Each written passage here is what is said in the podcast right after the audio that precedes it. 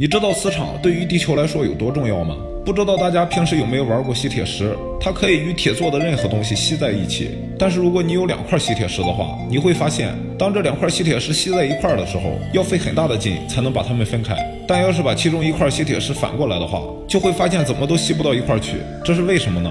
原来这一切都是磁场在搞怪。我们都知道，磁场的存在是地球的重要属性之一。早在十七世纪初，人们就已经知道地球上存在着巨大的磁场，人们也很早就开始利用磁场。战国时期就已经发现磁石吸铁的现象。并用天然的磁石制造出了司南之勺、骑兵指南。此后，经过长期的实践，发现了人工磁化的方法，制造出更高一级的磁性指向仪器——指南针。地球磁场到底是什么东西呢？